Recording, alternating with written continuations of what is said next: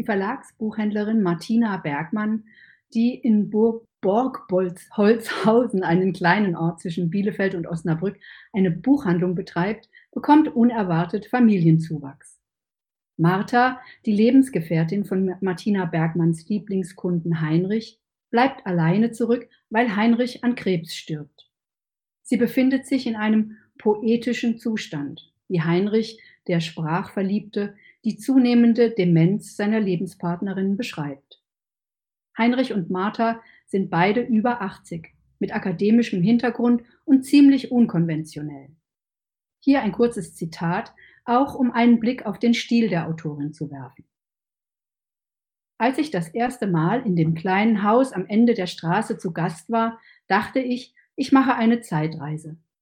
Es sah bei Martha und Heinrich ungefähr so aus wie damals in den Haushalten meiner Kindergartenfreunde. Aber nicht bei denen, die so waren wie wir, Mama und Papa und vier Kinder. Die anderen, die ich sehr gern besuchte, weil da viel mehr Menschen waren. Diese Häuser nannten sich Wohngemeinschaften und sie waren dunkel und voll.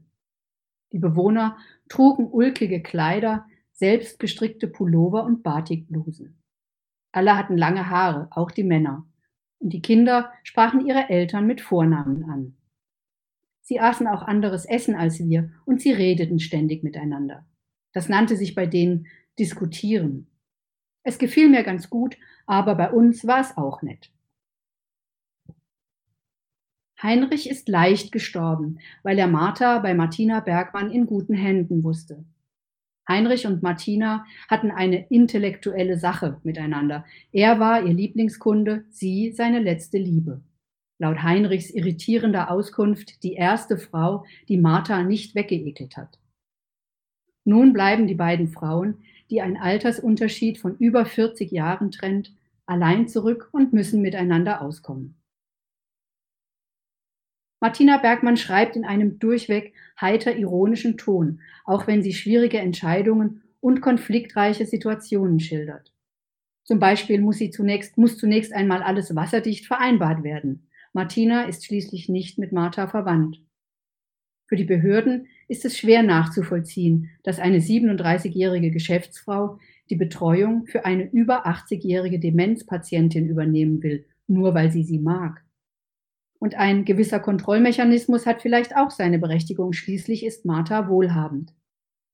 Immer wieder hat die Autorin im Behördendschungel wohltuende Begegnungen mit echten, empathischen Menschen, die eine Lücke in den Vorschriften finden, kleine Tricks verraten und zu erkennen geben, dass ihnen das Wohl Marthas am Herzen liegt. Doch das ist nur eine Seite der Herausforderungen, die nun auf Martina Bergmann zukommen.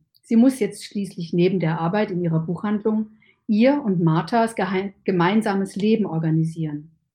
Da kommt ihr der eher milde Verlauf der Erkrankung zu Hilfe. Martha war wohl schon ihr ganzes Leben lang eine unkonventionelle Person mit einem eigenen Kopf.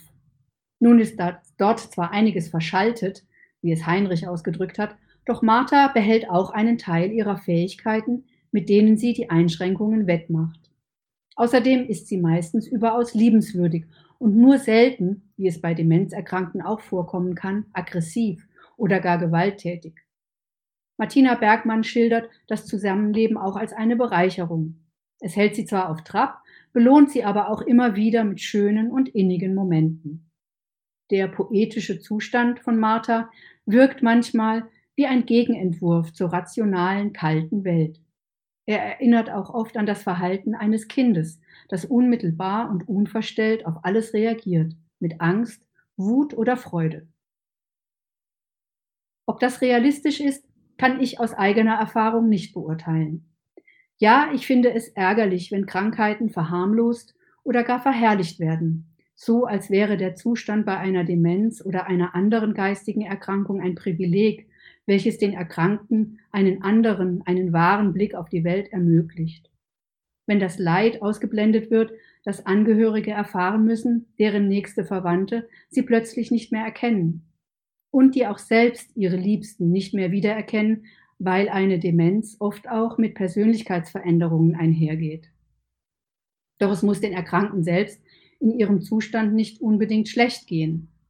In Arno Geigers Buch Der alte König in seinem Exil wird der Vater nach einer Art Eingewöhnungsphase in die Krankheit als zufriedener Mensch geschildert. Und auch Martha wirkt in ihrer gewohnten Umgebung mit Martina an ihrer Seite ganz glücklich in ihrer letzten Lebensphase. Mehr kann man sich eigentlich nicht wünschen.